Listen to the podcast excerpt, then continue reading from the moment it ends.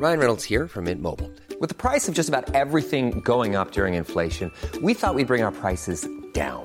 So to help us, we brought in a reverse auctioneer, which is apparently a thing. Mint Mobile unlimited premium wireless. Ready to get 30, 30, bit to get 30, bit to get 20, 20, 20, bit to get 20, 20, bit to get 15, 15, 15, 15 just 15 bucks a month. So, Give it a try at mintmobile.com slash switch. $45 upfront for three months plus taxes and fees. Promo for new customers for limited time. Unlimited more than 40 gigabytes per month. Slows. Full terms at mintmobile.com.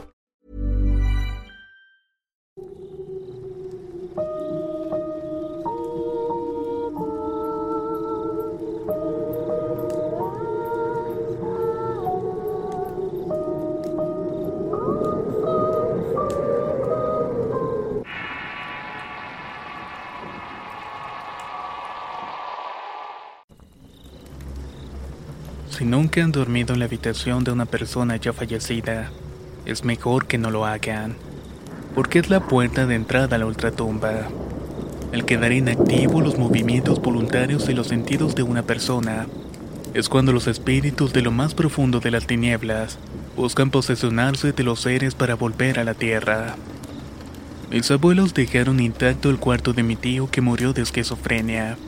Dicen que era un poco mujeriego. Seguramente le dieron algo para que se le quitara. Pero lo que pasó fue que al final enloqueció. De tal manera que estuvo largo tiempo tomando medicamentos para frenarle la enfermedad. Hasta que un día lo encontraron intoxicado en su lecho de muerte.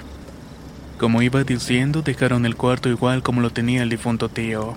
Y allí era donde dormían los huéspedes que llegaban de la capital. Y entre esas personas obviamente estaba yo.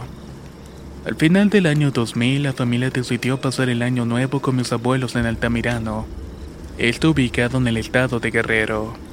Para aquel entonces mi primo Gabriel tenía 14 años y yo 15. Llegamos una semana antes del fin del año y aprovechamos de pasear y vimos los cambios que habían realizado en el pueblo y compartimos con los familiares amigos de la zona. El 31 nos preparábamos y empezamos temprano en la tarde a tirar cohetes, hasta que se hizo la hora de ir al baile de Año Nuevo. Nos acercamos al baile, pero la verdad es que no nos interesó quedarnos, así que nos fuimos a dormir a la casa de los abuelos. Por supuesto que nos tocaba dormir en el cuarto de mi tío. Estábamos tan cansados que nos acostamos antes de la medianoche. La cama de mi tío conservaba hasta la ubicación donde siempre había estado. Recuerdo que compartimos la cama y mi primo se acostó en el lugar que está hacia el corredor de la casa, y yo me quedé pegado a la pared. Nos quedamos dormidos y suponemos que después del año nuevo todos llegaron a la casa y se acostaron también. Pero en la madrugada me despertó un llanto. Tal parece que era mi primo. Le pregunté qué pasaba y él me contestó que me callara. Le hice caso, me callé y entonces empecé a escuchar las cadenas que arrastraban afuera los sollozos y alaridos de una mujer. Me asusté mucho y se me puso la piel de gallina. Fue en ese momento que supe por qué estaba llorando mi primo. A la cuenta de tres nos vamos corriendo al otro cuarto donde están durmiendo mis primas. Le dije y así lo hicimos. Por supuesto que con el alboroto la despertamos y de inmediato les contamos lo que había ocurrido, pero ellas no nos creyeron. Nos salimos de ahí y nos quedamos dormidos en el piso. Al día siguiente le comentamos a la abuela y solamente dijo, Vístanse que vamos a salir. No nos dijo hacia dónde íbamos, pero le obedecimos. Nos desayunamos y nos encaminamos con la abuela. La sorpresa fue que cuando llegamos a la puerta de la iglesia, nos hizo recorrer todo el templo y nos llevó hasta la imagen de San Nicolás, un santo muy milagroso del pueblo, y nos terminó echando agua bendita. A partir de ese momento sentimos un alivio y descanso absoluto, pero eso sí, no volvimos a dormir en ese cuarto.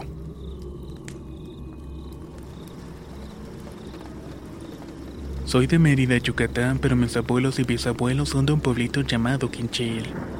Mi mamá me cuenta que cuando yo tenía aproximadamente unos 9 o 10 años, mi bisabuela materna había fallecido. Era diciembre y hacía mucho frío en el pueblo. En ese entonces mis primos vivían en la misma casa con mi abuela. Y como aún estaba pequeña, mi madre no quiso que asistiera y me dejó encargada en la casa de una tía. Ella me cuenta que llegó en la noche al pueblo y toda la madrugada la velaron. Cuando dieron aproximadamente las 6 de la mañana escucharon claramente la voz de un niño diciendo mami. Mi mamá y dos tías que estaban en la cocina lo escucharon, y una de mis tías salió porque pensó que alguno de mis primos se había despertado. Al irlo a ver, se dio cuenta que todos estaban durmiendo. Todo esto se le hizo un poco extraño, pero de todas maneras volvió con mi madre. No pasaron ni diez minutos cuando volvieron a escuchar la voz del niño diciendo mamá. Mi tía volvió a ir y no vio a nadie despierto, se empezó a asustar. Hubo una tercera vez y mi tía dijo que ya ni loca volvía a ir. Así que fue a verlos un tío y reafirmó que todos mis primos estaban completamente dormidos.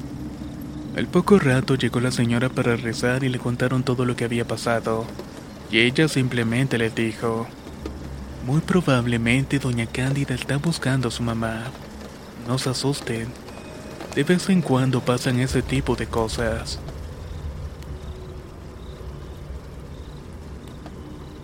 Soy del Salvador y actualmente vivo en Iowa, Estados Unidos. Esto me sucedió cuando tenía 16 años. En aquel tiempo mi mamá y yo teníamos un amigo quien era policía, pero desgraciadamente fue asesinado en el año 2015. Luego de eso inexplicablemente lo podía ver. La primera vez estaba en casa de mi madre lavando el uniforme de mi marido, quien en ese entonces también era policía. Cuando yo estaba lavando comencé a ver como en una de las esquinas de la casa, cerca de donde había un árbol de limones, salió una sombra oscura que pasó rápidamente frente a mí. Me asusté y le hablé a mi ex marido y salió a ver qué pasaba, pero cuando lo hizo encendió una lámpara para ver mejor. Al acercarse a la esquina, esta misteriosamente se apagó. Casi de inmediato nosotros nos fuimos adentro de la casa, porque pensamos que lo habíamos imaginado y dimos el tema por visto. Días después, en mi casa estaba haciendo la cena cuando escuché que tocaron la puerta. Abrí porque pensé que era una amiga, pero no. Realmente era él. ¿Es verdad que tienes un bebé? Me preguntó. No dije nada porque me había quedado en shock. Quiero conocerlo. Solo atiné a decirle que tú ya no eres parte de este mundo y que se fuera. Pensé que se molestaría, pero no. Al contrario, preguntó por mi madre, pero yo no dije nada. Prácticamente de la impresión terminé desmayada. Mi ex marido me contó que yo deliraba y decía, no, ya vete, ya vete y descansa en paz. Afortunadamente esa fue la última vez que pude ver a mi amigo fallecido.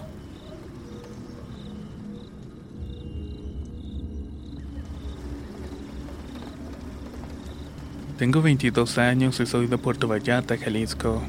Esto me sucedió cuando tenía apenas 10 años. En aquel entonces yo vivía en una pequeña colonia llamada Cañadas. En esa ocasión ya era de noche cuando mi abuela nos mandó a la tienda a mi prima y a mí. En ese entonces teníamos la opción de ir por dos caminos. Uno tenía un perro muy grande que nos daba miedo, y el otro lo cruzaba un arroyo y un pozo de agua. Mi prima y yo decidimos irnos por el camino del arroyo. Íbamos jugando y de repente comenzamos a escuchar un lamento horrible a lo lejos. Cuando llegamos al pozo de agua, el cual estaba frente a una escuela, volvimos a escuchar aquellos lamentos. Ya estábamos muy asustadas y mi prima me tomó del brazo y me dijo, Voltea, voltea a la escuela. Y ahí estaba. Era una mujer de blanco con cabello negro que le cubría la cara. Estaba parada en el segundo piso de la escuela y comenzó a moverse flotando en el aire. Mi prima y yo corrimos para rodear la escuela ya que así llegaremos a la tienda, y al pasar frente a la entrada principal volteamos hacia arriba para ver si aún continuaba la mujer. Pero esta ya no estaba allí. De pronto volteamos hacia abajo y ella estaba parada en la cancha de fútbol. Se iba acercando lentamente hacia nosotras. Al ver esto corrimos hacia la tienda, y al salir de esta ya no la volvimos a ver nunca.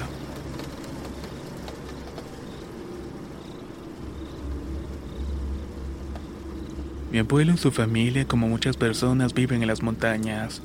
Esto que voy a contar le pasó a su hija, misma que se quedó viuda porque su marido se lo llevó el diablo. El esposo de mi tía era una persona como todos. Después de trabajar en el pueblo y bien cobrado, se puso a beber unas copas. Como en el pueblo no tenían casa y él te quedaba más de una hora de pie, decidió entonces volver en su caballo. Iba en una yegua blanca cuando decidió llegar a saludar a mi abuelo, su suegro. Buenas noches, don Lucho doña Luz. A lo que su suegro le contestó. Mijo, mejor quedes aquí que ya está muy borracho. Si sigues adelante te puedes caer por el camino. Pero el esposo de mi tía le respondió, No, don Lucho, su hija está sola con mis hijos y tengo que llegar porque después se preocupa. Bueno, mi hijo, pero déjame ayudarte por lo menos a cruzar el puente. Así lo hicieron, lo dejó en el puente y se despidieron. Al día siguiente unos niños fueron a buscar unos animales ya que como es costumbre los habitantes los soltaban para que comieran por la noche. Buscándolos encontraron como un hombre se quejaba como un animal así que asustados volvieron a su casa y abesaron a sus padres. Los padres salieron corriendo para ver qué era aquello y la sorpresa fue que encontraron al marido de María con la boca llena de paja. De inmediato lo llevaron al hospital donde murió. Las personas dicen que se le llevó el diablo y le había hecho comer paja para limpiar su alma. Tal vez la verdad nunca la sabremos.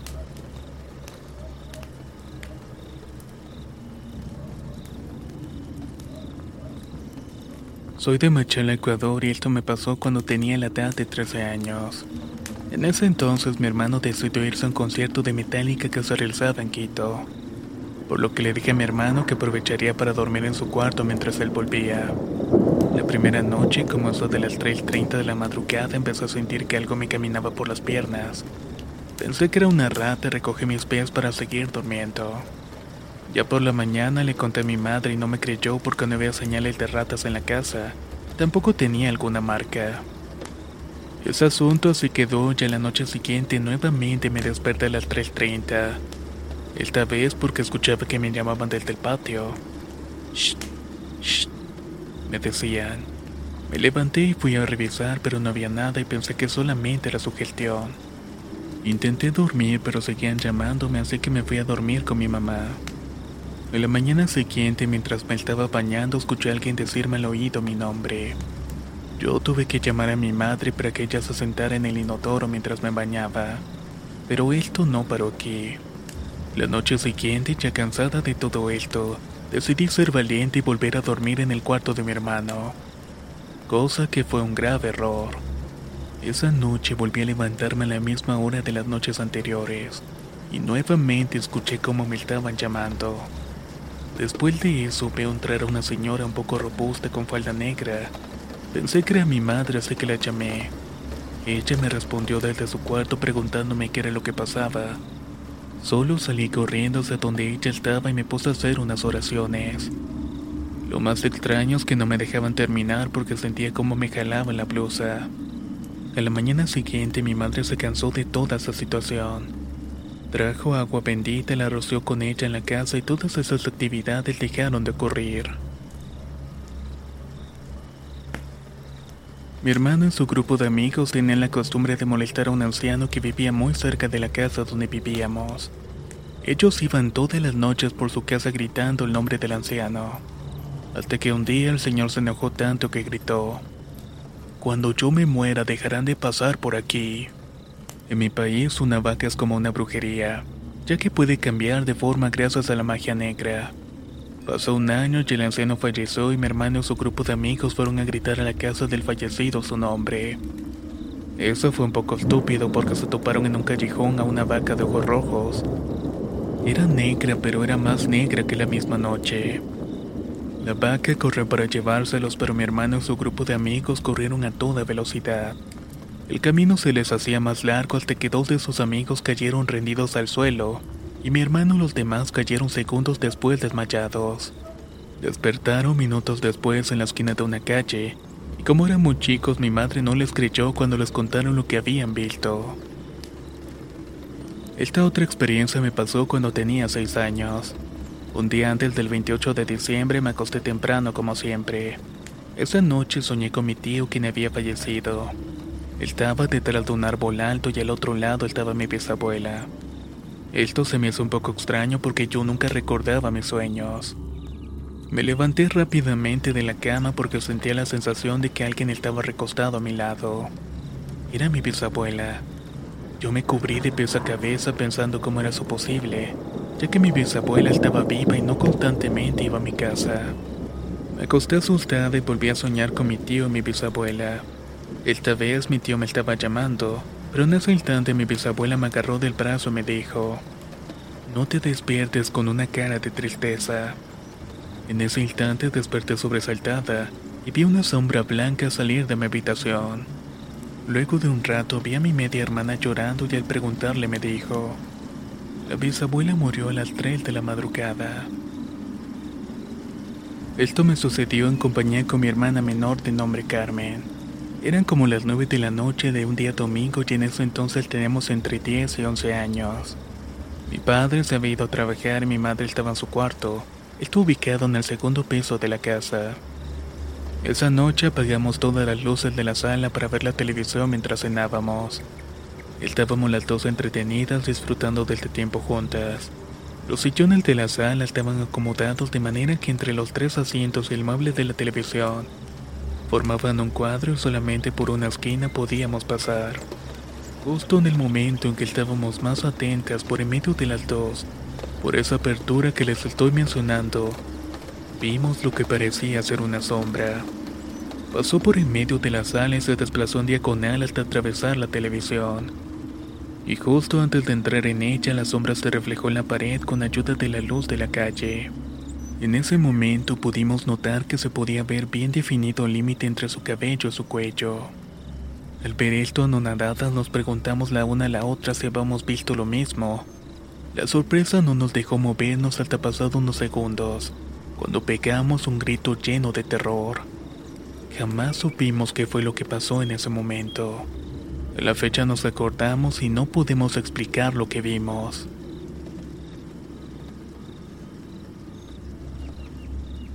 Soy del estado de Tabasco, tengo 15 años y esto me ocurrió a la edad de 5 años en la ranchería La Lima. Ese día mi papá salió a trabajar como de costumbre. Mis dos hermanos y yo nos quedamos en la casa con mi madre. Recuerdo que estábamos en mi cuarto y mi hermano mayor me estaba molestando. Yo me enojé y le lancé una enciclopedia. Mi madre al darse cuenta de esto se enojó conmigo y me sacó del cuarto.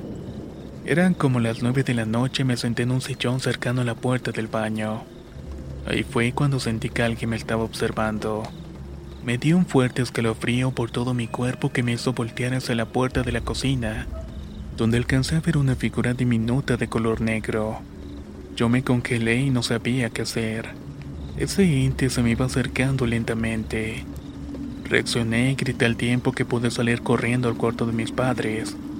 Aterricé en su cama y me tapé de pies a cabeza. Llegó mi madre con mis hermanos y me preguntó qué era lo que había pasado. Le conté lo que había visto y mi madre se espantó y me abrazó. Cabe mencionar que mi madre cree en los duendes y los demonios.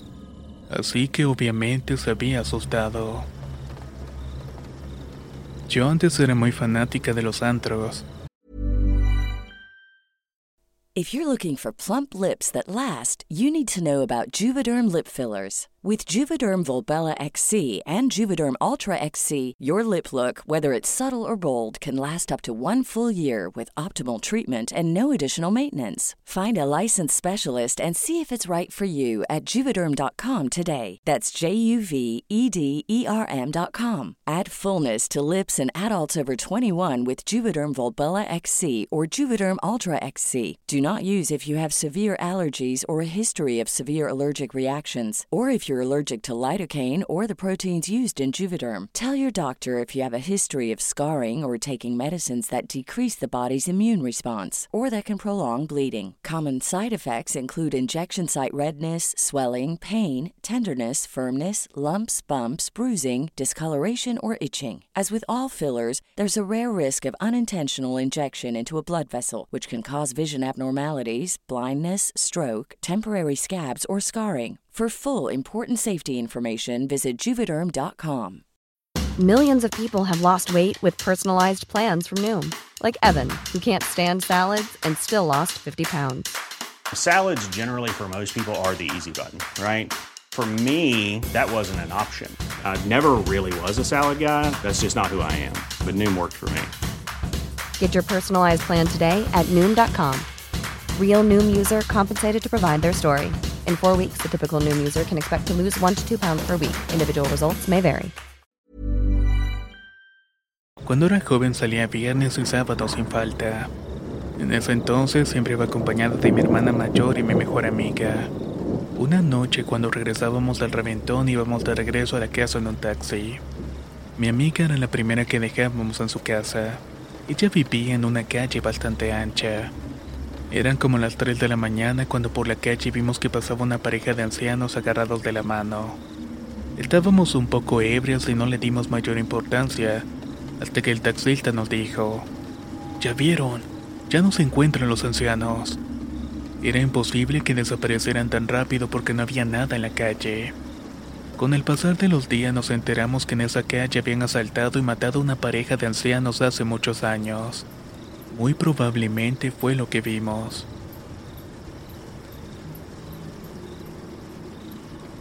Actualmente tengo 17 años y vivo en Saltillo, Coahuila, México. Todo comenzó cuando yo tendría unos dos años aproximadamente. Pues recuerdo que mi madre me solía contar que en la vieja casa en la cual vivíamos con mi padre, las brujas me querían llevar constantemente. Es importante mencionar que no me bautizaron de inmediato, sino más bien lo hicieron hasta los 12 años. Mi madre me contó que una noche dejaron la ventana de la habitación algo abierta, pues ese día había hecho mucho calor, mientras yo como era un bebé aún dormía con mis padres. Ella cuenta que yo no lloraba pero sí balbuceaba palabras extrañas. En la mañana siguiente me dijo que yo no estaba sobre la cama. Al buscarme se dio cuenta que estaba debajo de esta, que tenía un chupetón en la parte trasera de mi rodilla izquierda. Pasaron los años y mis padres se divorciaron y me mudé con mi madre y su actual pareja a una casa que me producía escalofríos. Solo vivimos un año allí y en ese año sucedieron cosas muy extrañas en ese lugar. Empecé a ver manos en las puertas y ventanas de vidrio. Por la noche se empezó a aparecer un niño por la casa. Esta pequeña sombra daba la impresión de parecerse a mí. Al menos eso pensó mi madre cuando lo vio cruzar el pasillo cuando buscaba prender las luces de la sala. Luego nos mudamos a otra casa y las cosas se detuvieron por un tiempo. Sin embargo, hasta el día de hoy veo sombras y cosas que no me puedo explicar por qué me ocurren. Llegué a la casa de una señora para hacerle la limpieza. Ella era una señora ya grande, como de unos 87 años aproximadamente. Tenía problemas en las articulaciones y mi trabajo consistía en limpiar y cuidarla por un par de días. Un día fui a su casa como de costumbre. Al abrir la puerta la vi tirada abajo de las escaleras y desnuda del torso. Lo primero que hice fue sentarla en el suelo para que me pudiera decir qué le había pasado. Cuando estuvo preparada me dijo de una manera muy feliz y animada lo siguiente. Nora, adivina quién vino. Mis hijos vinieron y otros niños, Nora. Estuvieron jugando por toda la casa. Yo estaba desconcertada porque sus hijos estaban en otros estados y ya eran adultos. No tenía idea de qué hacer y mucho menos podía levantar yo sola a la anciana. Tuve que correr con el vecino de confianza de la señora. Juntos la levantamos y la sentamos en el sofá y cuando le pedimos más explicaciones de cómo se había caído las escaleras, la señora solamente dijo, Nora, allí está mi esposo. Míralo, allí está. Volteamos a ver y no había nada más que solamente una pared vacía, pero algo nos dejó sin aliento. Corrió por toda la habitación un viento helado y cuando todo estaba cerrado ella solamente dijo, ¿qué acaso no lo ven? Se se encuentra. Acaba de pasar a un lado de ustedes. Yo me quedé paralizada, pero solo dispuse a la cocina para hacerme un té. Me quedé sorprendida cuando vi en la sala las sillas acomodadas en forma del juego del trenecito y otras sillas se encontraban volteadas. Pasé rápido a la cocina a hacer lo que tenía en mente y corrí al cuarto de la señora por una cobija para cubrirla. Cuando entré en la habitación sentí una mirada muy fija en mí, una de esas miradas que te incomodan y cuando volteo vi un muñeco que tenía los ojos fijos en mí. En ese mismo instante el muñeco volteó la cabeza hacia un lado. Salí corriendo de la habitación mientras recordaba el extraño trato que tenía la señora con aquel muñeco. Siempre lo tenía bien vestido, siempre lo tenía en una silla cerca de ella. Cuando bajé tapé a la señora y continuaba diciendo que su esposo se encontraba en la casa. En mi pueblo tenemos la creencia de que cuando pasa esto, es porque la persona está a punto de fallecer. Así que le marqué a sus hijos y vinieron lo más rápido que pudieron. Días después volví a la casa y me platicaron los hijos de la señora que su padre era espiritista y que él te había hablado con muchos muertos. ¿Sabes qué era eso que estaba en la casa? A lo que yo respondí, no, y creo que en verdad no me gustaría saber qué fue. Eso era el diablo, dijo su hijo. Su manera de decir todo esto era tan natural que me daba más miedo lo que había pasado en la casa. Ya no quise volver y sus hijos sabían que su madre ya no debía estar allí, así que la terminaron mandando un asilo para recibir los tratos que necesitaba. Dos años después me marcaron para hacer la última limpieza a mi disposición. La casa estaba casi vacía y ya no tenía la mayoría de los muebles, pero ese muñeco de niño continuaba allí en la misma posición que lo había visto la última vez. No entiendo cómo pudo pasar todo eso. Tampoco sé cuánto tiempo estuvo ahí tirada la señora. Esto otro que voy a contar me pasó en la delegación Álvaro Obregón en la Ciudad de México, más específico en la calle 23. Cuando yo era pequeño mis padres trabajaban mucho y nos dejaban encargados con una señora que nos cuidó hasta los 10 años. La señora siempre nos trató de forma peculiar a mi hermana y a mí. Era una persona muy osca y disciplinada. Por las mañanas desayunábamos en su mesa y cuando ya no queríamos comer nos decía algunas anécdotas o historias que le pasaban por allí. Pero pronto con el tiempo íbamos a vivirlas en carne propia. Nuestro transporte escolar nos dejaba en la puerta de su casa y después nuestra madre nos recogía con ella. Cuando llegábamos de la escuela nuestra nana nos tenía preparada la cena. Ya solo subíamos por una escalera para llegar a su casa. Esa noche la nana se veía dispersa y nosotros no le dimos importancia y emprendimos el camino a nuestra casa. Cuando estábamos a punto de subir las escaleras nos hizo un gesto de modo que nos señaló que fuéramos donde estaba ella. Nos metió a la casa de abajo que era la casa de su suegra. Cuando nos metimos estaba la comida ya servida en la mesa de su suegra, pero todos estaban con una cara en angustia y otros estaban llorando. Yo no entendía, pero al cabo de unos segundos me di cuenta de lo que había ocurrido. Mientras estábamos comiendo, mi hermana y yo escuchamos en el techo unas pisadas fuertes. Eran unas pisadas rápidas que le daban la vuelta a toda la casa. Mientras pasaba todo esto, la señora que nos cuidaba decía que podría ser su perrita que tenía en la casa. Mientras en ese mismo instante su hija la interrumpió y le dijo, Mamá, la perrita se encuentra amarrada. Nuestra nana saltó y corrió para subir a ver qué era lo que estaba pasando en su casa. Todos corrimos tras de ella para no dejarla sola. Cuando de pronto prendió la luz. Todo estaba en orden y no se escuchaba ninguna pisada. Lo único que se escuchaba eran los ladridos de la perrita alterada que estaba amarrada en una esquina. A todos nos dejó desconcertados el hecho de que minutos antes se había escuchado el sonido de las pisadas por todos lados, así como objetos cayéndose y en algunas ocasiones altos, pero al regresar ella de afuera todo se había calmado por completo. Tal parece que se ocurrían cosas extrañas en su casa. Mi papá ya falleció, pero nos contaba varias historias que le sucedieron cuando viajaba por su trabajo. Él era agrónomo en una ocasión por su trabajo lo mandaron a Colima a tomar muestras de unas nopaleras. Estaba laborando la mañana y sus compañeros empezaron a contarle sobre la mujer de blanco, misma que se aparecía en aquellas nopaleras. Se hizo de noche y sus compañeros prefirieron irse a dormir al pueblo que dormir en la casa que le habían proporcionado la empresa a un costado de las nopaleras. Pero mi padre, burlándose de ellos, se quedó a dormir en la casa cerca de las nopaleras ya siendo como eso de las 11 de la noche salió a fumar un cigarrillo. Y cuenta que al estar mirando el camino que conducía a las nopaleras, alcanzó a ver a una mujer en medio del camino vestida de blanco que le hacía señas para que lo siguiera. Mi padre en aquel tiempo tenía fuera por buscar pasar un buen rato se decidió a seguirla. Al punto de darle alcance y se introdujo a la nopalera y la cruzó. Pero eso era imposible porque el lugar por donde pasó fue entre los nopales. Al ver que la mujer sale de la nopalera como si nada, él se quedó paralizado.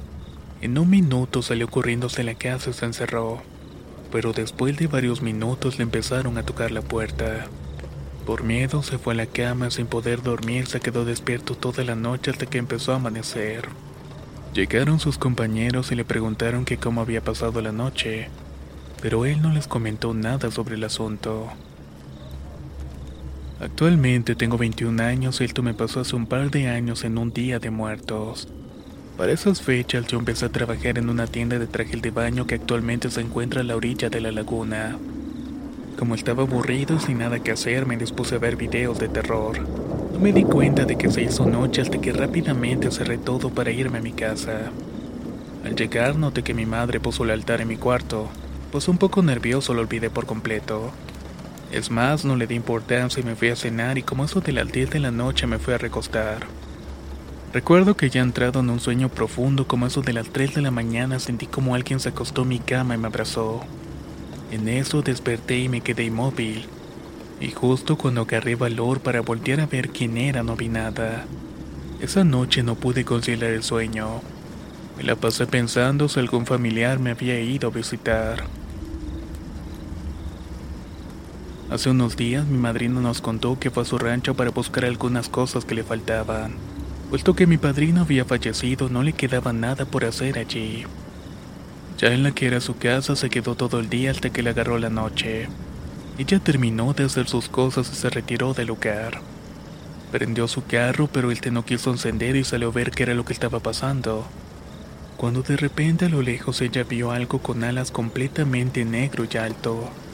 Solo la luz de la luna iluminaba esa cosa que empezó a caminar en dirección hacia ella. Mi abuela rápidamente corrió y abrazó una cruz que estaba puesta en un árbol donde se sentaba mi padrino todas las tardes. Sorprendentemente esa cosa ya no se encontraba allí. Mi tía dice que siente que fue protegida por Dios y lo que por alguna vez fue el amor de su vida.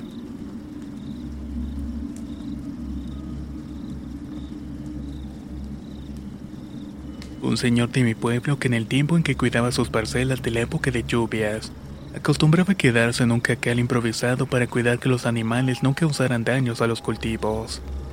Cierta noche le dio sueño así que se acostó y dejó prendida una focata grande ya que hacía mucho frío. Me comenta que como a las horas de la madrugada escuchó unos ruidos extraños. Era como si alguien estuviera ahí calentándose. Incluso podía escuchar algunos quejidos. ¿Será que era don Lalo? Incluso podía escucharlo. Pensó que era algún vecino de la zona y al mirar con el ojo entreabierto vio un ser infernal. Era puro esqueleto y su corazón se miraba como estaba brillando, aunque este ser se encontraba de espaldas. Al ver esta escena, el señor cuenta que solo se tapó y esperó en vela hasta que amaneció, ya que esa cosa estuvo toda la noche y se fue hasta el alba. Aquí tengo otro relato que en esta ocasión le pasó a mi padre. Él vive en la sierra de Santa Marta por los Tuxtlas. Y la vida de campo las carencias son muy normales. Y eso es cosa de todos los pueblos de la zona de Veracruz. A muy temprana edad los niños empezaban a trabajar en el campo. Mi padre fue campesino y músico, y de esta manera salimos adelante. Un día unos ganaderos de la zona lo contrataron unas horas para que fuera a cantar y así lo hizo. Él junto con mi tío partieron al rancho donde estaba la fiesta la cual empezó como eso de las 7 o 8 de la noche y prácticamente siguió hasta las 11. Ya era tiempo de irse, pero mi tío quería seguir la fiesta, así que mi padre agarró su acordeón y se marchó. Caminó un rato y llegó a las orillas del río como unos 3 kilómetros de la casa. Aún tenía que pasar un bosque de árboles de mango. Cuenta que de pronto vio una luz entre ellos y pensó que será eso, pero simplemente continuó su camino. De repente vio que esa luz dio un salto y se aproximaba rápidamente a él. Recordó en ese momento las palabras de mi abuelo que le dijo que se veía o escuchaba ruidos terroríficos por la noche no corriera, que solamente siguiera su camino. Así lo hizo y esa cosa se fue directo hacia él y lo que hizo fue taparse los oídos y continuó caminando. Esa bola de luz emitía un sonido de ultratumba similar al sonido que hacen las mulas pero más terrorífico pero ni aún así hizo correr a mi padre, quien solamente siguió dando vueltas y vueltas al bosque. Al final esa bola de luz se cansó y él cuenta que se terminó perdiendo en medio de los árboles. Hay muchas personas que dicen que eso es muy común en los ranchos de la Sierra de Santa Marta.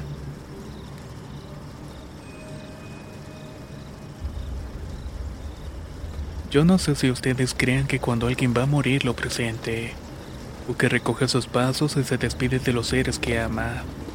Esta serie de eventos me llevó a la conclusión de que así lo hacen. En 1997 yo cumplía 13 años y mi abuelita me dio mi regalo de 15 años. ¿Por qué haces eso? le pregunté, si todavía falta mucho para mis 15. Es que yo ya no estaré para tus 15, me respondió. Quiero que sepas que te amo mucho, hijita linda. No será así, abuela. Tú estarás ahí conmigo como siempre. Le contesté. Pasaron unos meses más en Perú en la parte donde yo vivía se habla mucho del tunchi, que es como un silbido que hace el alma de la persona que va a fallecer mientras recoge sus pasos. Pues eso escuché y yo le dije a mi abuelita, mamita, ¿escuchaste eso? Sí, hijita, no te asustes que soy yo. No digas eso, abuelita. Abrázame fuerte que tengo mucho miedo. Ella me dijo que yo jamás te voy a asustar. Después de eso, ella cayó muy enferma, la llevaron a la capital y tristemente nos dijeron que solo tendría tres meses más de vida. Durante esos tres meses con nosotros pasaron muchas cosas. Desde que nos comentara uno de los amigos de mi abuela que la vio y que se alegraba mucho porque ella estaba mejor. Pero ella no estaba en aquel lugar. Ella aún continuaba en la capital. También escuchaba su voz despertarme para ir al colegio, sentía su suave perfume. Ella se fue y no saben cuánto vacío dejó en nuestros corazones. Dicen que las personas que en verdad mueren son todos los que fueron olvidados por sus seres queridos. Pero ella todavía no ha muerto. Ella todavía vive en nuestros corazones. ¿Qué les han parecido esta serie de experiencias que hemos compartido el día de hoy? Si tienes alguna situación similar, no olvides compartirla con nosotros vía inbox en Facebook o también a nuestro correo electrónico contacto arroba. No olvides dejar un comentario o me gusta en el video. De esta manera nos apoyas bastante. Nos escuchamos en el próximo relato.